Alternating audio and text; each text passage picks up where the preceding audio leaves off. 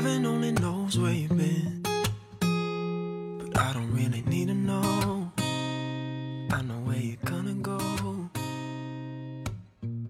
闲话加拿大，我是小新。前几期请荷兰的嘉宾石头讲了有关荷兰的一些基本的风土人情，还有他自己在那边啊买房子置地的一些经历。那么就有听友提出疑问啊，你这个石头同学到了荷兰，又是买房子又是娶媳妇儿的，过得挺滋润的。咱们普通听友也想去荷兰旅游或者工作，该怎么申请呢？我呢就带着这个疑问，再次呢跟他连线，请他讲讲啊，他是如何应聘到荷兰的这家公司。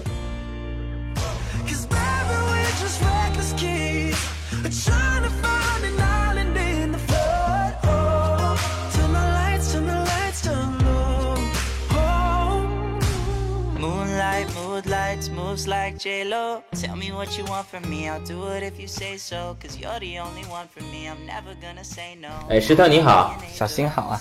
有一段时间没有联系了。是啊，自从上次咱们做了几期节目以后啊，就有听友提出疑问啊，就是看你小子在荷兰啊，又买房又娶老婆的，生活过得挺滋润的啊，你是怎么去的荷兰？我我记得我在第一期的时候有简单说过，就是我是因为这荷兰这边的公司啊、招聘的我嘛。详细的说，就是我当时正在那个跨国做求职嘛，准备北美求职，然后荷兰这边其实是无心插柳。嗯，我本身那时候已经拿到了美国一个公司的 offer，然后四月不是每年 H1B 的那种抽签嘛，在那边等抽签的时候，大概四月三号、四号这种是，我之前就通过荷兰这边 Booking 的那个电话面试嘛，然后哦，是什么公司？Booking.com，宾客网国内的，宾客，他是干嘛的？嗯、我们公司啊、是全球最大的酒店或者说是住宿 OTA 啊，嗯，嗯比携程还大。啊、肯肯定这个荷兰版的携程，跟大家说一下啊，以后咱们听友中啊，如果想开房的就找石头，是开房我不负责其他服务，但是很欢迎大家用我们公司的呃服务，因为特别是就 Booking 在我们华人的的驴友或者是大家的口碑呢都是比较好的，主要是因为我们公司有比较完善的售后就客服团队，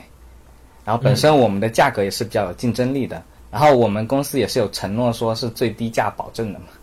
哦，如果你真的呃在我们公司预定了酒店，然后在其他的公司或者其他的产品中，除非它是特别那种特价啊，正常的那种情况下，如果是看到价格比我们公司还便宜的话，是可以补差的。哦，当然说的是同时，就你刚订完我们公司，然后在比较短的时间内发现别的，是可以的。可以。那个石头，你这也说了差不多一分钟你们公司了，回头跟你老板说一下，给咱们节目打点款。嗯，那说回来，荷兰这边只要公司录取了，嗯呃，就不需要什么签证就可以过来吗？嗯，公司录取了，就代代表说有一个呃雇主愿意担保你做这种技术移民嘛。这个跟加拿大应该有一点点类似，然后荷兰这边也是类似的，唯一不一样的是加拿大那边有那种积分系统，对吧？你要算算算算达标，然后可能才能按一件的什么分数排列，然后他可能去捞什么的。啊，荷兰这边就是雇主只要他觉得你可以，然后就不需要有任何的像一些语言呐、之类的要求。就是说，荷兰这边，因为我之前有说过，荷兰政府很会做生意嘛，他不担心一个商业公司，他愿愿意花一定的代价去招聘的人是一个不能达到这种这种工作水平的人，或者他招聘的人肯定是能够对得起他公司付出的这份钱的人。所以，嗯他只要是公司愿意担保你，然后他的薪资在一定的水平之上，公司这边就可以呃向移民局发起申请，说他愿意要你，然后他去做这个移民移民签证的申请。哦，然后公司拿到了申请之后呢，你作为这个被移民的对象，你就在你自己的大使馆啊，或者你国你自己在的国家去取签就好了。嗯，因为我在加拿大这边可能跟欧洲还是挺大的不一样，就是说这边是公司录取你，然后薪资达到一定水平以上，呃，就直接给你申请这种移民的签证，是吧？像加拿大这边，它除了呃移民的签证，呃，公司是可以给你申请工作的签证，比如说公司加拿大这边雇佣你石头，啊、跟你签个三年合同，他先给你申请三年的工作签证。呃但这并不代表你可以事后另外再提移民的申请。如果你不提的话，当然有的人不愿意移民加拿大，对吧？他就来工作三年，他就走了，或者是说有别的公司他再重新续这个他的工作签证。当然，他也可以达到一定条件，像你所所说的所说的积分啊，工作时间达到了，学历、英语水平达到了，另外申请移民。它是等于是有两个签证，一个是工作签证，一个是移民签证。呃，像你荷兰这个就是不个录取你以后，就是一步到位，就是给你一个申请移民签证，是吧？对，因为我们其实给的是工签，是是说你可以在荷兰这边合法工作，但是嗯因为这不是移民国家嘛，所以它没有移民签这个概念，就是给你一个居留。嗯，那这个工签有没有期限呢？公司要你的话，他会给你发 offer，offer 上面会有这份这种呃雇佣合同的有效期嘛，就是你的。一般我知道比较多的，呃，一般是你说的比较对，就是一般这种、啊像我这样做技术的，他就叫永久合同，直接发。哦，他就直接给你永久合同了。对，但也有一些情况下会给一些一年两年的合同，这种比较少，因为跨国移民你如果给一两年的话，这个这个候选人不愿意来啊。嗯嗯嗯，呃，说明你也是这技术大拿呀。没有大拿，只能说老司机，我们叫从来没有放弃英语，所以就在机会出现的时候能比较能够把握住。嗯，经常在国内开房，所以经没有这样，是不可以查到了你的记录，对吧？Booking 确实我是被呃 Booking 用的一个中国的猎头找到的，对，所以那、他是某种方式找到了我，但不是通过他们内部的什么系统。啊，那么他就是说，呃，他的 offer 给了你一个相当于无限期的 offer，就是永久 offer。那他帮你申请的这个工作签证也可以是一个永久的工作签证，是吧？是这样，就是每一次呢，移民局呢给我的居留是五年，五年啊，对，一次签发五年的居留卡，五年了之后呢，只要我有工作，我就可以更新，更新了又是五年。我的居留呢是跟我的工作状态绑定的，只要我一直有工作，我就可以一直有居留身份，这样。嗯，那您如果是这个呃换工作呢，换另外一家荷兰的工作，就等于要重新申请这居留卡。居留卡不用重新申，因为又嗯。代表着就是有雇主愿意做你的呃保荐人嘛。但是居留呢还是可以，就等于是就续下去了，你不用重新去申请。然后，但是好像对收入还是有要求的。嗯咱们不透露你的收入，就是说，如果想续这个居留卡，呃，最低的年薪大概多少啊？现在？应该不用太高，四万多、五万应该可以的。那我再问一下，就是说，你只要保证在工作的状态，不管是 Booking 也好啊，或者是另外其他在荷兰的公司，就可以一直续这个居留卡，直到永远。那什么情况下我可以就是说，即便不工作，我退休还是可以留在荷兰呢？有没有考虑过未来？就是说我如果这里跟咱们听友透露一下，石头这个是来自国内最会做生意的这个温州啊，是中国的犹太人啊。呃，有没有想过未来自己如果退休啊，或者是呃提早实现财务自由啊，啊自己做做生意啊，那就没有公司雇佣你了，那还能继续留在荷兰吗？有机会，就是说，要么连续工作待满五年，我可以嗯通过荷兰这边的一个文化考试的一个、那个不是特别难，然后、呃就可以申请永居嘛。那永居的话，哦我就可以一直在这了。哦，就从一个五年的居留工签变成一个永居，其实你只要住满五年，然后通过一个这个文化考试就可以了。对，听说读写都会考察，嗯，但是如如果你在这这边真的生活了五年的话，只要你的英语水平还可以，或者是学习能力正常的话，都是没有问题的。因为哦，不是用荷兰语，是用英语。用荷兰语，我说的是呃英语和荷兰语，因为比较相通嘛，很多东西，哦，所以你学习很快。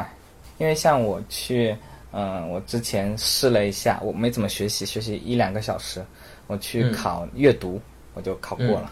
啊，就是说五年之后的这个考试，你阅读已经过了，等于哦，它不是说你到了五年才能去考，但是你随时都可以考，嗯考了就有效果的。哦。嗯，我分科考，所以我先去考我们最容易去通过的嗯阅读，感受一下。看起来，咱们如果想留在荷兰啊，也不是太难啊，只要有一个相对比较好一点的工作，公司愿意给你出证明，然后你在那儿好好上班，不要迟到早退的，就可以留下来。然后五年再通过一个文化考试，就可以，呃，到时候即便公司把你炒鱿鱼了，你还是可以留在荷兰，对，因为前面我说了，就是一开始这个是呃技术移民过去的话，你的居留是和这个工作是绑定的。那后面如果嗯你五年了，然后通过文化考试了，你就算移民规划了嘛，就可以申请永居所或者是入籍。目前永居和入籍通过的考试是一样的，唯一的是，你你申申请入籍的话呢，就要放弃原籍，或者对对中国人来说是要放弃原籍嘛。其实就多一个发誓，然后多一个国王审批嘛，签字，这样子一个流程。嗯，那说起来容易啊，其实呃要找到一个像你这么好的工作，如果拿我小新来说，我我是技术白痴，基本上是不太可能了。上次我记得你说荷兰的这个华人的人口啊，跟在德国的华人人口差不多，有十几万。其他人也都是像你一样被荷兰公司雇佣吗？荷兰有这么多适合中国人的工作岗位吗？其实我想说的是，十几万人的话，不只是华人，也有华侨嘛。然后我知道的比较多的是，啊、因为中国人开餐馆是最多的嘛，所以是这种劳工合同。劳工合同就是不一定要像你这种就是 IT 精英劳普通餐馆劳工合同也可以。对，嗯嗯、除了劳工合同以外的话，还有嫁给有荷兰身份的人，这种也是算团聚嘛，哦团聚移民。然后还有商业投资移民，也是这边所谓的富裕移民，就确实比较花钱的那种移民。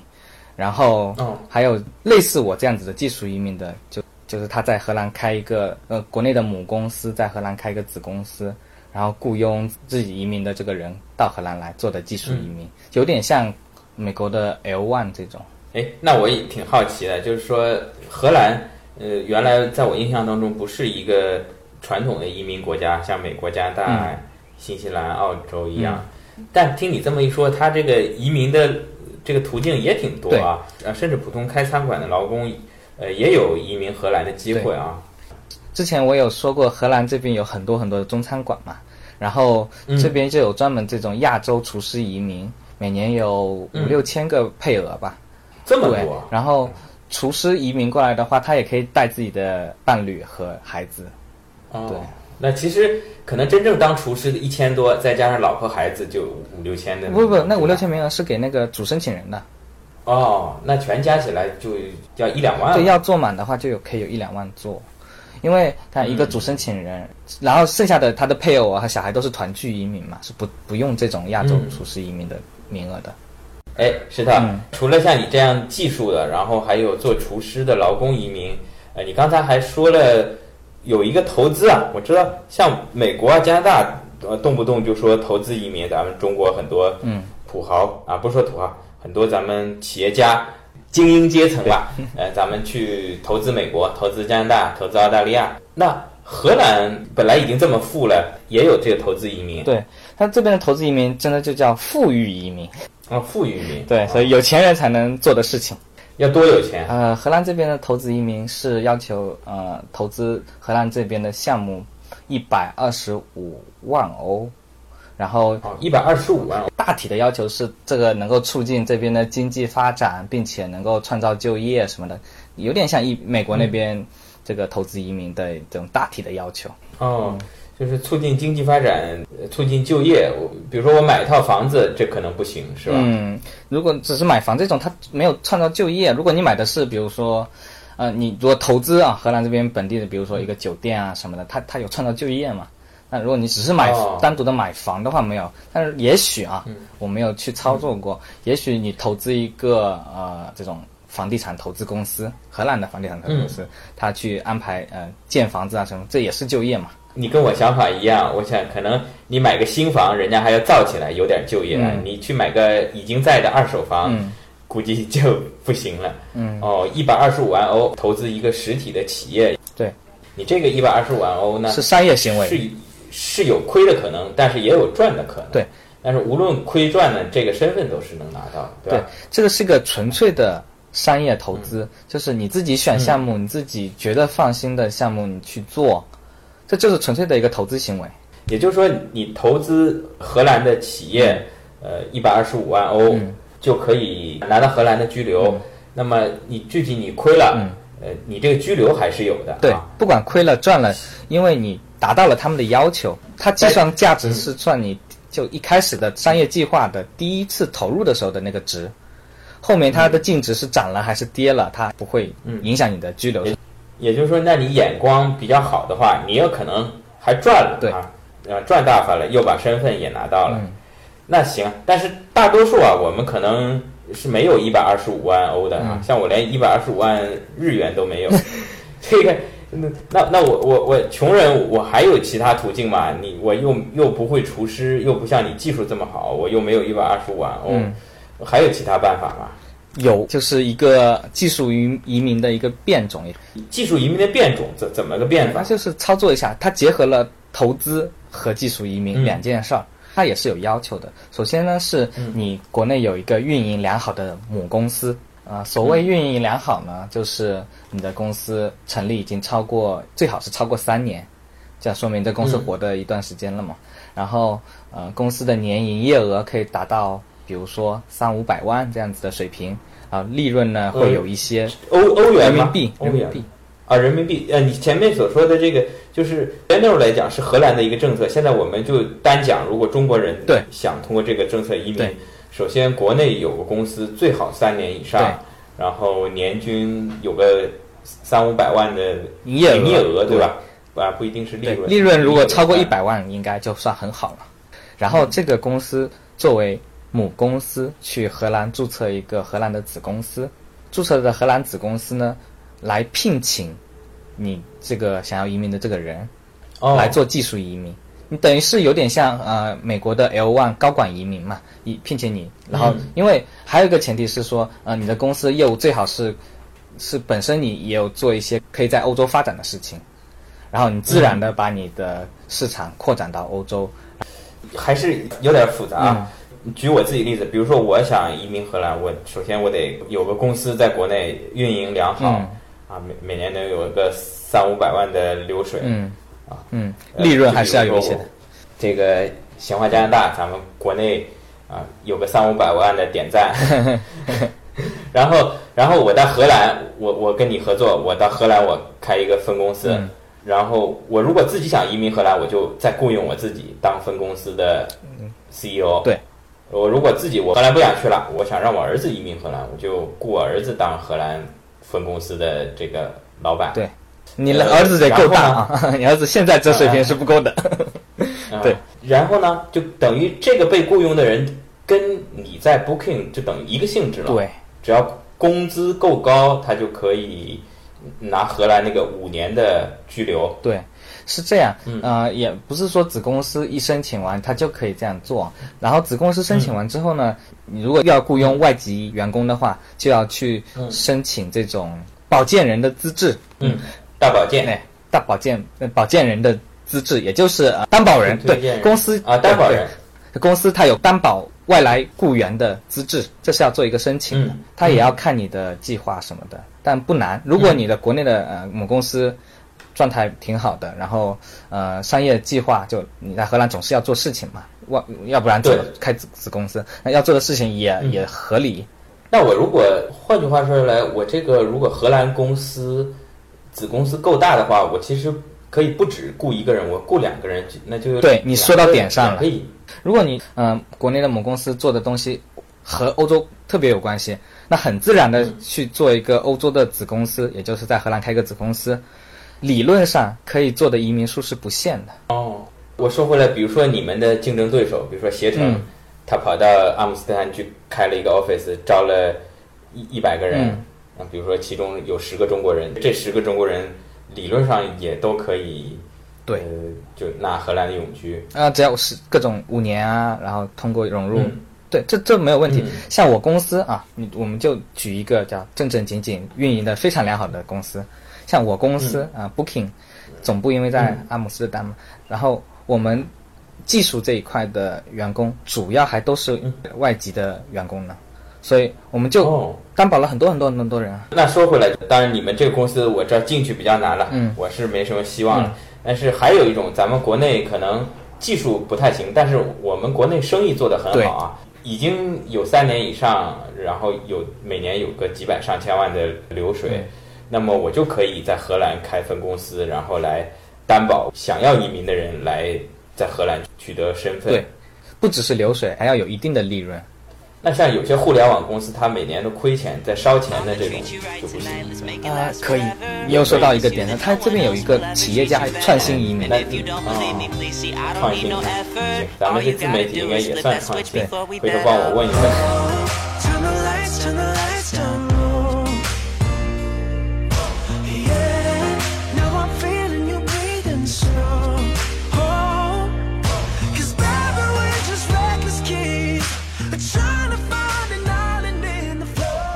好的，这期先暂时到这里啊，后面跟石头还有一段谈话啊，放在下期再播啊。看得出来，这个石头不愧是来自咱们中国的温州啊，非常的有商业头脑。到了荷兰没多久呢，就把这个荷兰啊有关开公司啊、税收啊这一套的业务啊，都做了一个初步的了解，并且据我所知啊，他也是在那边准备自己创业。这个创业的内容呢，暂时保密。有关荷兰，大家如果还有什么问题的话，欢迎在节目里给小新留言，同时也欢迎您点赞转发，谢谢大家，咱们下周再见。